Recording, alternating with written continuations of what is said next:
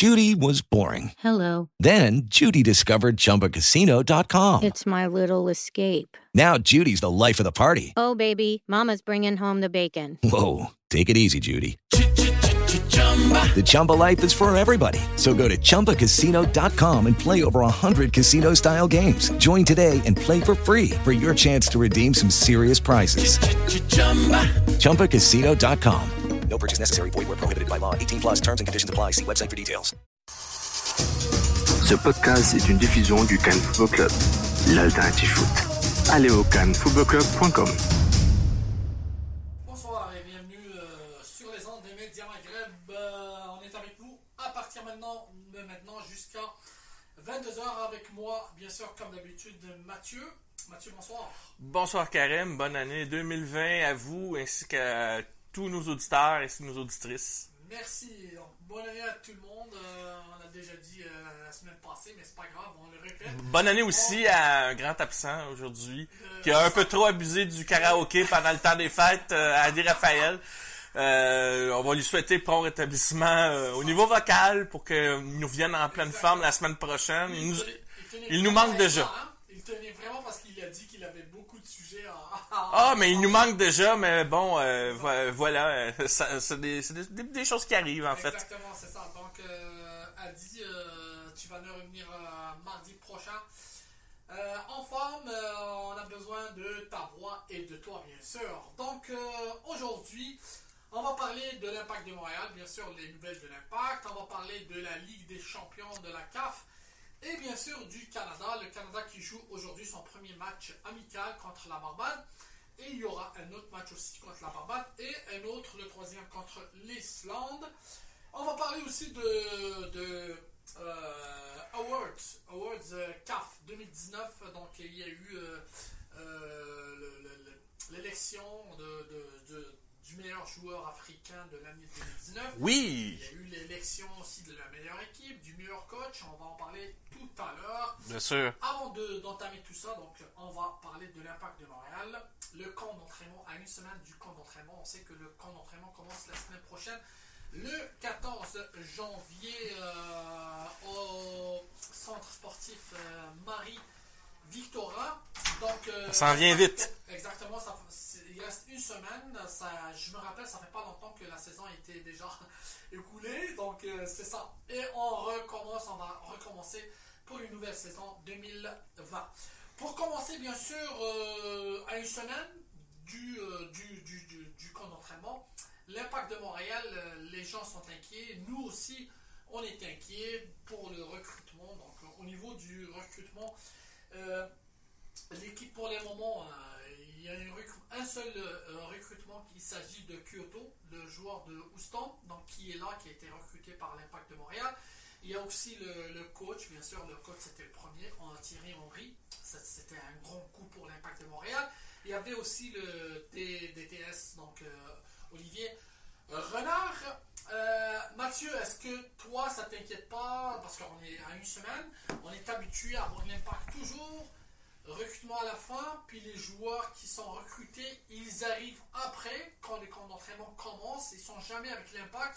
Là, ils commencent après, une semaine après ou deux semaines. Donc, euh, est-ce que toi, ça t'inquiète ou, ou t'es plus, euh, t'es plus optimiste pour la- Non, je suis pas forcément inquiet. Euh, D'abord, vous avez oublié de mentionner qu'il y a eu une bonne nouvelle avant l'entrée de la période des fêtes, c'est la signature de Samuel Piette. Et rappelons-nous comment les gens étaient inquiets sur le fait que sa signature, ça traînait, et même Samuel Piette avait laissé sous-entendre qu'on était euh, que ça semblait un petit peu compliqué, même si dans un sens il avait l'air plutôt calme. Et Olivier Renard, dans une conférence de presse, qui avait dit que ça c'était un petit peu plus compliqué que prévu les négociations. Et finalement, au moment où on, ne s'y attend pas, l'annonce de la signature officielle d'un nouveau contrat pour Samuel Piette a été annoncée au moment où on aborde la période des fêtes. Ce qui fait que et le joueur et la direction, ça faisait un dossier de réglé qui était important. Et beaucoup de gens ont dû pousser un soupir de voir euh, la vedette locale, le, le- le représentant, le, le représentant local, notre notre euh, notre cerbère, ouais, notre bou- notre bulldog, notre bulldog à trois poumons, comme on dit, qui euh, Qui qui, joue en qui- ce moment quand- avec la sélection canadienne. exactement. Exactement, mais c'est ça. Alors lui, pour, il, a passé des fêtes beaucoup plus, euh, certainement beaucoup plus calmes pour lui avec sa famille parce que maintenant la question du contrat est réglée et on l'a signé quand même pour trois ans plus une année d'option. Donc ça, c'est un dossier de réglé. Après, je comprends que lorsqu'on regarde la brigade défensive, on peut avoir certaines questions, mais ça ne veut pas dire que Olivier Renard ne travaille pas sur certains dossiers. C'est certain que peut-être euh, certains d'entre eux prennent plus de temps, mais je m'attends à ce qu'il y ait quand même là, euh, des annonces de signature ou de renouvellement euh, dans, dans, le cas de euh, dans le cas de, de la brigade défensive d'ici peu, ne serait-ce que parce que Bakary Sagna a annoncé officiellement qu'il ne reviendrait pas, ça veut dire que la direction d'un commun accord a dû dire ben, on renouvelle on t'offrira pas une nouvelle entente et en un sens ce que ça veut dire c'est que ça libère un gros salaire Ben, parce qu'il coûte cher. Et c'est un, une autre place internationale qui se libère. Alors, en quelque part, c'est certain que pour des négociations, si on veut signer d'autres joueurs, ça ouvre un petit peu plus de portes pour Olivier Renard. Parce qu'on on- on le sait. Lui, lorsqu'il est arrivé, on savait que l'impact avait un peu euh, les mains liées par certaines ententes qui avaient été faites avant et des ententes qui coûtent cher. On pense à Rudy Camacho. Je sais qu'on le mentionne souvent. Il a mieux joué cette année, d'accord, mais il coûte cher pour ce qu'il rapporte et c'est un joueur international. Là, on a signé Rod Fanny, d'accord. Il y a Urruti qui coûte très cher sur la masse salariale pour une production déficiente en attaque. Alors, à un moment donné, Olivier Renard, son premier travail, on l'avait dit ici, c'était d'abord de libérer un peu de masse salariale et aussi des places internationales. Alors, il a échangé Victor Cabrera à Houston. Maintenant, Sagna ne reviendra pas. Lovitz aussi est parti. Même si c'est un Américain, mais il aurait coûté cher pour ce qu'il aurait pu nous apporter. Maintenant, euh, on... Aussi est parti. Oui, bon, c'est un jeune, peut-être la blessure aura, l'aura privé d'une chance, mais ça veut pas dire qu'il reviendra pas, on sait jamais, hein. On faut jamais dire jamais trop vite. Bon, Thomas euh, Meyer-Gigard, on a annoncé qu'il ne reviendrait pas non plus après, après avoir fait le, le, le Fury d'Ottawa pendant deux ans. Bourguiard aussi est à Lyon. Son prêt est, est fini, est terminé. Donc il est revenu à. Mais on entend dire entre les branches qu'Olivier Renard négocierait pour un transfert. Qui- que- parce qu'il faut savoir que Zachary Bourguillard à Lyon, on l'avait dit l'an passé, ça n'a pas beaucoup changé cette année. Euh, y, il y a beaucoup d'autres joueurs qui jouent comme latéral droit à Lyon et qui sont en avant de lui. Et si Zachary Bourguillard, pour sa carrière, il veut progresser, ça lui prend des minutes. Et moi, j'ai comme l'impression que lors des 13 matchs qu'il a joué l'an dernier, il a montré qu'il avait euh, l'étoffe pour devenir un bon titulaire à cette, position-là. Et, et, euh, et j'ai entendu dire donc qu'il y avait des négociations, même si ça prend du temps, parce qu'effectivement Rémi Garde n'est plus là pour ce qu'on appellerait la caution lyonnaise, pour qu'il y ait un transfert possible de Zachary Beauguillard avec l'impact de Montréal. Et c'est bien, c'est un jeune joueur. Il correspond d'une certaine manière au, au type de joueur qu'Olivier Renard recherche d'une façon ou d'une autre. Il y a aussi la rumeur, celle-là, elle a fait surface, c'est un joueur dont on avait mentionné le nom. Oui, Noan, Milan. Noan, Noan Paz, ouais, je sais pas, je le prononce très bien. Défenseur central argentin qui joue à Bologne, qui, est- qui a 26 ans. Lui aussi ne joue très peu de minutes là-bas. Est-ce qu'il va revenir à Montréal? On le sait pas. Mais bon, ça, ça- ça prouve qu'il y a des dossiers. Et probablement qu'il y a des noms, je le dis, je le répète, il y a des noms qui sont même pas sortis dans, le, dans ce que j'appellerais le- l'autoroute des rumeurs sur le web. Qui, euh, dont on pourra annoncer la, la signature, là, le cas échéant, dans les prochains jours. Fait que, alors moi, je je suis pas inquiet. Et Il y a peut-être d'autres noms qui vont se rajouter pendant le camp d'entraînement pour combler l'effectif. Alors, on va faire attention. Mais attendez-vous pas nécessairement à des gros noms. Mais attendez-vous par contre à ce que les joueurs qu'on recrute, et c'est là qu'on va voir comment cette direction-là a bien euh, préparé son plan euh, sportif, a bien préparé sa, sa vision pour son recrutement.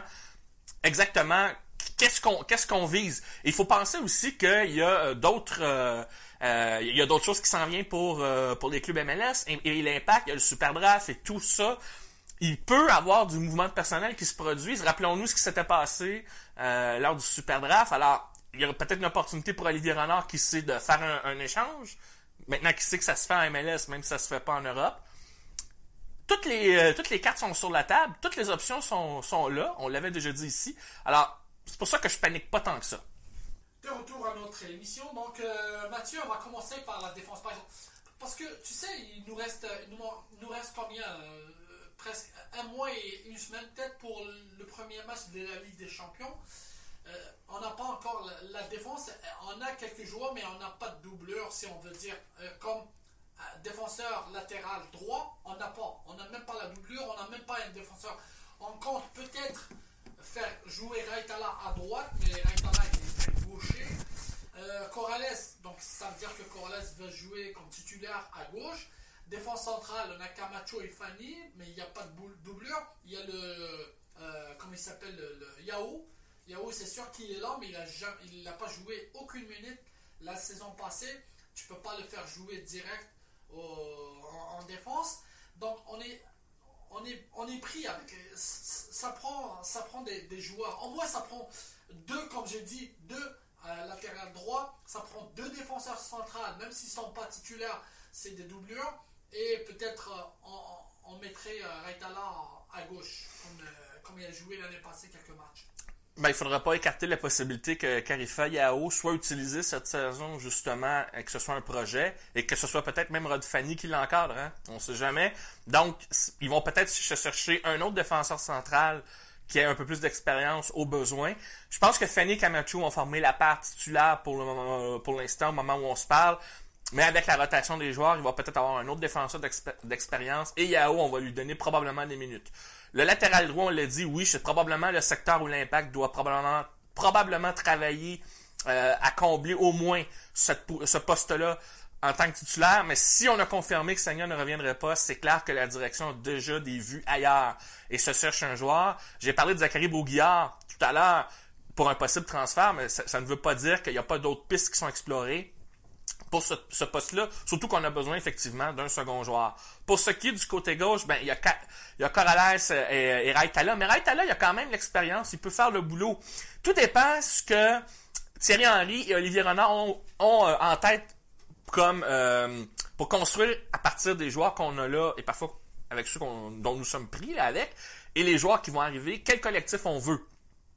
Et c'est là-dessus, je pense, qu'il va falloir déterminer quel sera le rôle de Raitala. Parce que c'est clair que lui va rester. Oublions pas que si la Palainen revient, imaginez la charnière gauche, charnière finlandaise, qui pourrait être intéressante. Moi, je pense que Raitala, c'est un bon soldat. Et il a montré que c'est un joueur MLS. Il a de l'expérience.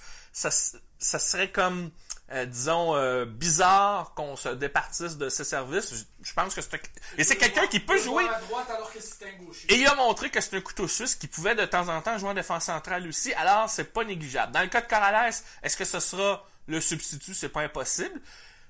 Mais il- je pense que de- au niveau des latéraux, je pense que l'impact fait quand même, surtout au, au- au niveau du poste de latéral droit, je pense qu'on se, on se cherche au moins deux noms et on cherche un défenseur central. Je pense que ce sont les, euh, les, euh, les priorités de la direction pour ce qui est des signatures peut-être à juste, juste avant que le camp d'entraînement commence.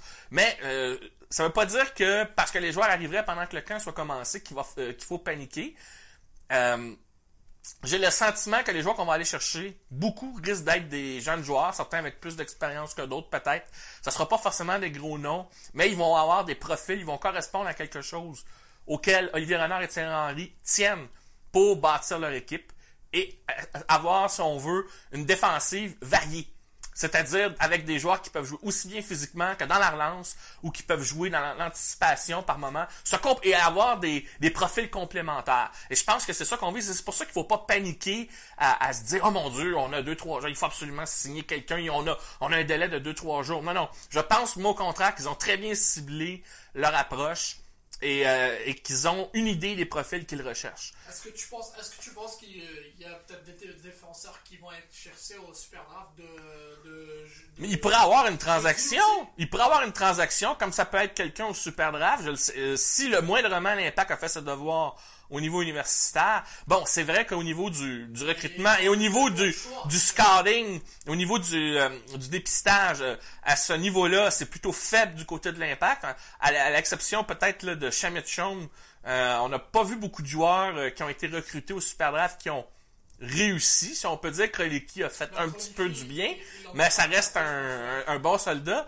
Mais on, on- je sais qu'on avait un défenseur central, mais j'ai oublié le nom, qui aurait pu être un excellent premier choix, mais qui malheureusement avait quitté euh, suite à une blessure et l'impact ne l'a pas conservé. Mais il avait montré des, euh, Ah, des belles choses en défense le- centrale. Le Colombien, le Non, non, non, non, non, c'était un Américain ou un autre, là. Il était pas, c'était pas un Colombien.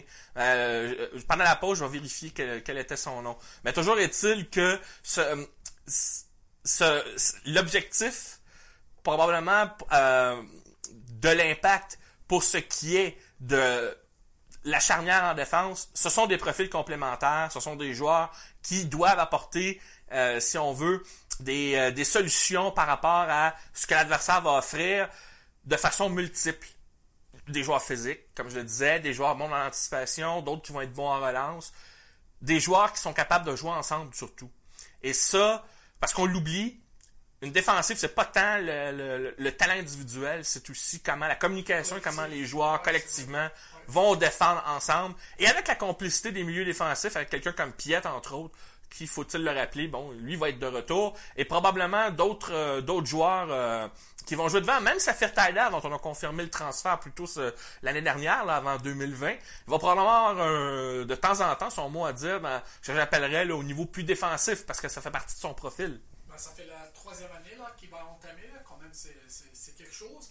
Euh, on, va passer au milieu terrain. Milieu terrain, je pense qu'on a tout, ce qu'il faut là. On a les joueurs qu'il faut. Donc je pense pas que l'impact aille chercher un milieu terrain parce qu'on a euh, Chamichon, on a Samuel Piet, on a Taider, on a Boyan.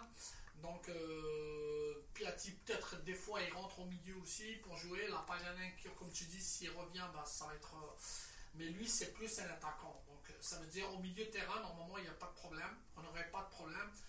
Mais en attaque, on passe à l'attaque directement. Donc c'est en attaque que ça prend un autre, peut-être attaquant de pointe. Au Routi, il est là tout seul, mais euh, Anthony Jackson Hamel, avec sa blessure, surtout que dernièrement il a été invité au camp d'entraînement de, la sélection Canada, mais il n'a pas été parce que l'impact l'a empêché, parce qu'ils ont peur que sa blessure revienne. Alors ils veulent que, la durée de sa convalescence euh, soit prolongée encore jusqu'à une semaine encore. Après, il va commencer direct avec l'impact. Donc, euh, est-ce que tu penses, c'est sûr qu'il y a Baya à droite, il y a Piatti et la s'il revient, ça sera à gauche. Kyoto aussi qui a été recruté, il sera là. Euh, est-ce que tu penses aussi, on va parler aussi de Brownie, donc tu sais, il est toujours lié, mais est-ce que peut-être Thierry Henry va lui donner une autre chance pour dire que ça va, voilà comment ça marche pour moi. C'est sûr qu'avec Rémi Garde, ça n'a pas marché parce qu'il reculait pas, il défendait pas. Mais maintenant, Thierry Henry, peut-être qu'il a une autre approche envers ce joueur. C'est possible, mais on a vu comment Brownie, c'était pas juste une question de repli défensif qui était le problème, c'était de comment il pouvait jouer au sein d'une tactique structurée. Et euh, je vois mal Thierry Henry arriver euh, sans tactique structurée pour lui faire plaisir. Et d'ailleurs, même s'il semble manifester un intérêt pour revenir avec l'impact. Je suis pas certain que ce soit un intérêt réciproque venant de l'autre côté avec la nouvelle direction en place. Je pense que euh, on a d'autres options plutôt qu'Omar Brownie pour euh, euh, trouver une solution du côté droit d'ailleurs, puisque c'est intéressant parce que c'est une chose qui qu'on a oublié de mentionner, c'est que dans le recrutement des latéraux, il va falloir penser à trouver des joueurs qui sont capables de construire aussi à l'attaque. De plus en plus maintenant, la construction de l'attaque on a besoin des défenseurs latéraux pour venir compléter le travail des alliés et pour venir euh, à, faire de, à animer le jeu et surtout à être capable de bien centrer le ballon. Euh, j'en avais parlé ici, euh, Adil le fait aussi. on a Boyan au milieu, au centre, donc on sur l'aile, ça va, ça prendrait des gens qui soient capables de centrer le ballon.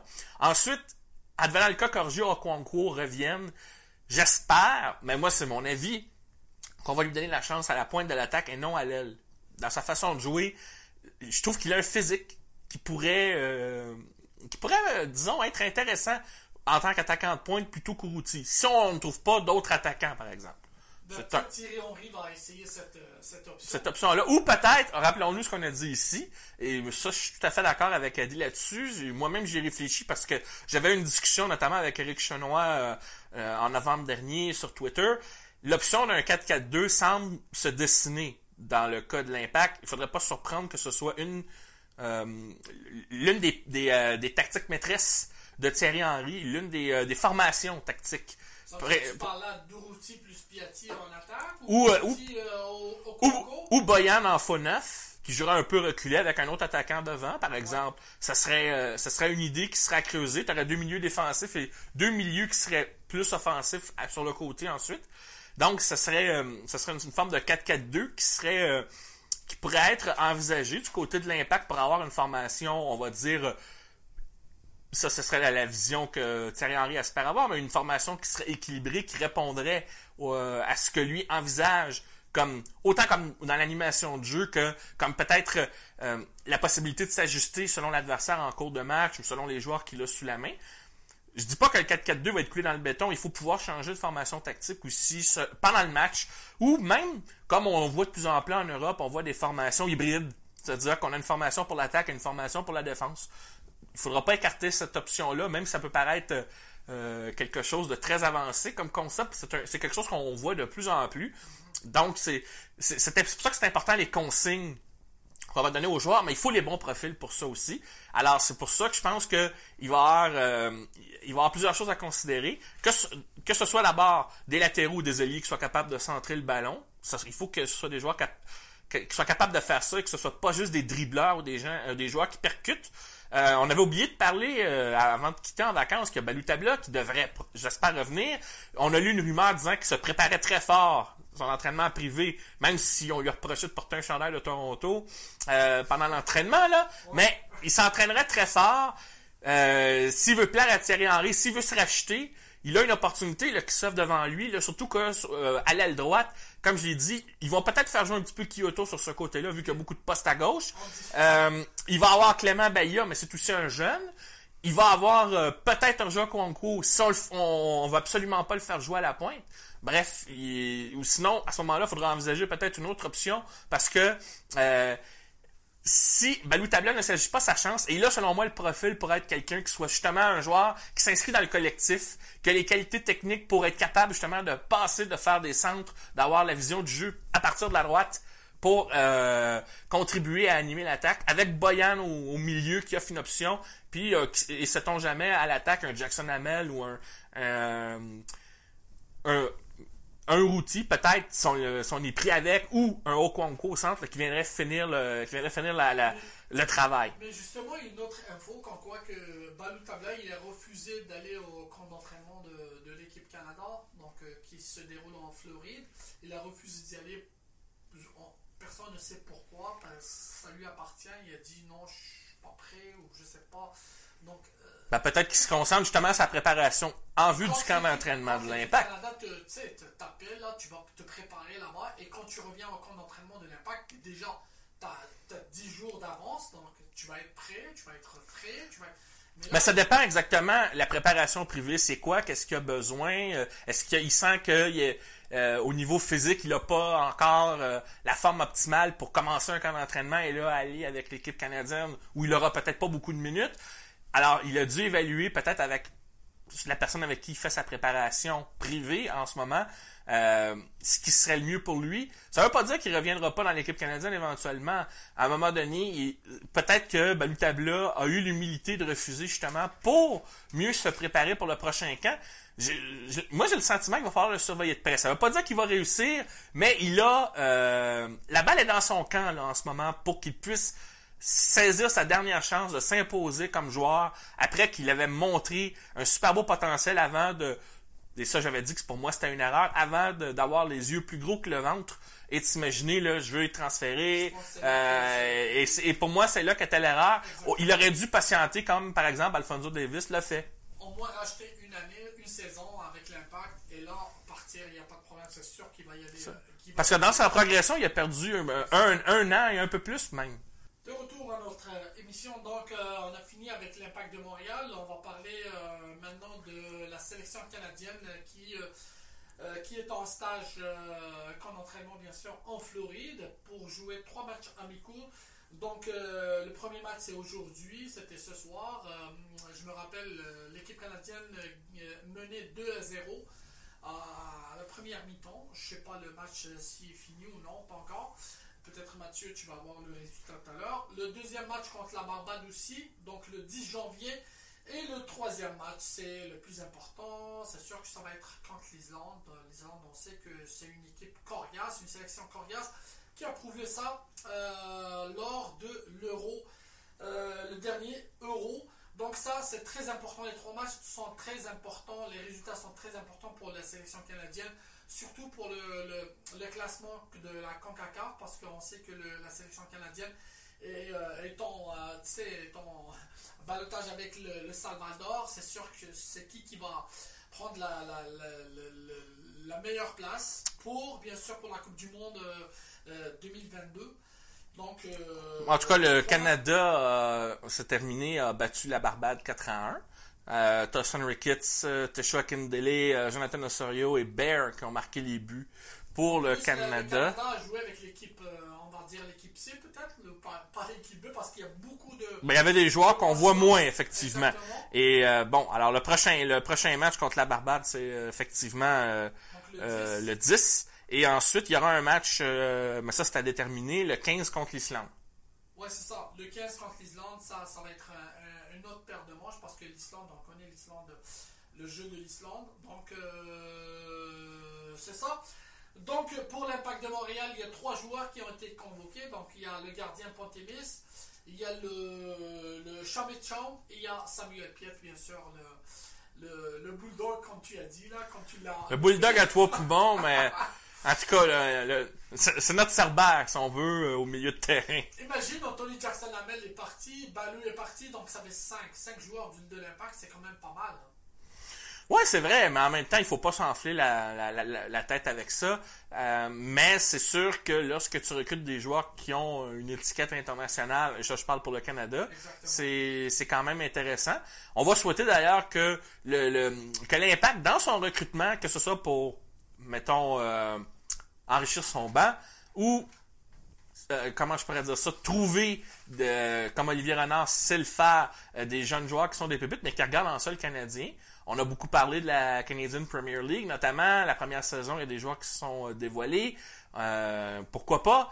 Ça serait une piste à envisager, surtout s'il y a des joueurs là-dedans qui sont intéressés à venir euh, en MLS parce que pour l'instant c'est Toronto FC qui domine en matière justement de joueurs canadiens internationaux et de joueurs canadiens qui jouent régulièrement. Mais au-delà du fait qu'ils recrutent à l'extérieur avec de grosses sommes d'argent, c'est aussi une formation qui mise beaucoup sur le talent canadien et qui veut s'attribuer l'étiquette d'équipe canadienne, mais vraiment là au, euh, je dirais au plan d'effectif, pas juste en termes de domination dans la MLS en tant que ville canadienne, et moi, je pense que l'Impact ne devrait pas laisser Toronto faire ça. Et on a vu Vancouver, d'ailleurs, aller recruter Lucas Cavallini, entre autres, pour dire, ben nous aussi, on peut le faire. Alors, euh, et, parce que euh, c'est vrai que Marc Dos Santos, il jette un œil aussi là-dessus. Et moi, je, Maxime Crépeau, rappelons-nous, hein, ça, lui aussi, il a joué pour l'équipe canadienne. Je me rappelle Youssef Daha, l'entraîneur des gardiens, quand je l'ai vu cette année euh, au Stade Saputo, il m'a dit, la saison prochaine, 2020, tu vas voir FC Vancouver, ça va être une autre équipe je pense que c'est ça que ça, ça commence à, à, se sentir, ça commence à, on commence à voir ça, avec le, le recrutement de, de, de l'avancement de Mais la sélection canadienne. le plus important pour ce qui est de la sélection nationale canadienne, c'est qu'on retienne les leçons de 2019, que même quand tu as un effectif plus riche comme, comme tu n'as jamais eu, après des années et des années de noirceur au sein de la, des, des, des résultats en sélection canadienne. Rappelons-nous comment euh, le Canada, c'était... On avait l'impression qu'on aurait pu inscrire la, défaite à l'avance. Les joueurs qu'on avait, euh, c'était euh, c'était pauvre. il y avait des bons joueurs, oui, mais collectivement, c'était pauvre. Il y avait toute une vision à court terme. Et là, avec 2019, on, il y avait une nouvelle génération qui était arrivée. On sentait que quelque chose se dessinait. Mais c'est là qu'on voit que cette sélection-là, quand elle a été dans le noir pendant trop longtemps, apprendre à gagner, c'est quelque chose de difficile. Et j'espère qu'en 2019, elle va retenir la leçon de ses échecs à la Gold Cup face à Haïti et ensuite contre les États-Unis au match retour pour la qualification de la Nations League. C'est, ce sont des leçons dures à apprendre, mais il faut que tu, tu, euh, il faut que tu apprennes. C'est-à-dire que oui, tu as ton talent, oui, maintenant tu es capable de rivaliser, mais là maintenant le but c'est d'aller chercher le résultat, d'être mentalement impliqué, investi pendant 90 minutes et jamais laisser l'adversaire venir jouer dans ta tête et te laisser croire que euh, c'est toi le maillon faible ou c'est toi le, qui, qui, est le négligé et c'est l'autre qui va venir t'écraser parce que justement le Canada a perdu souvent en se battant lui-même et c'est parce que justement ils sont pas habitués à ça. Et on l'a vu, on le voit ça dans des équipes, dans le foot. Quand il y a une, une resurgence, ça demande un certain temps avant de tout à coup d'être au maximum. Et c'est ça, j'espère que la leçon, et ça inclut là-dedans l'entraîneur John Herdman, j'espère que le Canada va retenir cette leçon-là pour 2020. Justement, on va finir avec le, soccer, le soccer canadien, avec l'impact de Montréal, avec la sélection nationale. On, on parle pas de la coupe, on, on, parle pas du ballon d'or africain. on, va parler justement, on va parler de ça, la Ligue des Champions, et après on va, parler de, du, meilleur joueur africain qui a été désigné aujourd'hui, élu aujourd'hui. Donc on finit d'ici mardi prochain, donc ça va être, c'est sûr que ça va être le premier, premier jour d'entraînement du camp d'entraînement de l'impact de Montréal. On a beaucoup à, dire mardi prochain avec Adi qui sera là. J'espère qu'il va, va avoir sa voix, qu'il va retrouver sa voix. Donc, euh, on a surtout hâte de voir quelle va être la préparation physique de ce camp.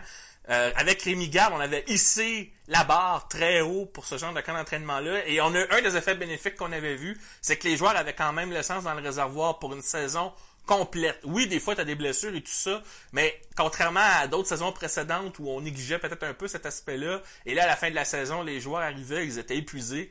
Là, euh, j'ai hâte de voir avec Thierry Henry, qu'est-ce que ça va être là, au camp euh, pour que les joueurs soient euh, vraiment, en termes de préparation physique, soient prêts pour toute une saison complète. Exactement. Donc, pour la Ligue des champions de la CAF, le groupe A, donc pour le classement de TP Mazembe, donc c'est l'équipe connue qui est, qui est avec. ben, c'est une des grandes puissances d'Afrique, vous l'avez dit. Le deuxième c'est le Zamalek, Zamalek le club égyptien. Troisième c'est Zesco United et Petro Atlético, le club angolais, au euh, donc, euh, quatrième rang. Pour le groupe B, donc euh, Platinium qui va affronter l'Égypte. Vous, vous, avez failli dire Platini Platini, Platinium, l'équipe du Zimbabwe qui va affronter l'Ahli. Hilal du Soudan qui va affronter l'étoile du Sahel, le club tunisien. Donc pour le classement, l'étoile du Sahel premier. Deuxième, Al-Ali. Troisième, Al-Hilal. Et quatrième, euh, bien sûr, Platinum.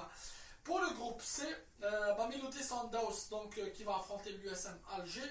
Petro Atlético de l'Angola qui va affronter le WAC de Casablanca pour le, pour le, classement. Le premier, Mamelodi Sundowns avec 7 points. Le WAC en deuxième avec 5 points. L'USM Alger, troisième, 2 points. Et Petro Atlético avec 1 point. Donc les matchs de le, groupe D avec l'US Tunis bien sûr premier avec 7 points.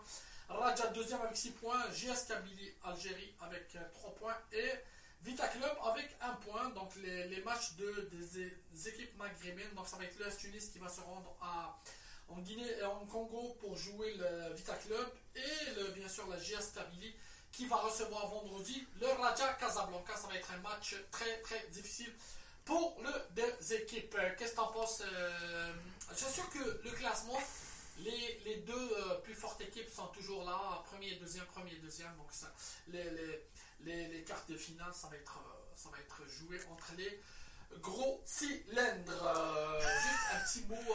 ben justement, c'est ça. Il n'y a rien qui est joué quand on regarde les écarts de points dans les quatre groupes ou les, lorsqu'on regarde le classement à part peut-être euh, dans le groupe B, l'équipe qui est bonne dernière, je vois mal comment elle pourrait s'en sortir, mais on a une triple égalité. Alors là, oui, mais c'est ça, mais on a, mais ça donne une triple égalité qui, qui promet pour la suite, pour la suite des choses.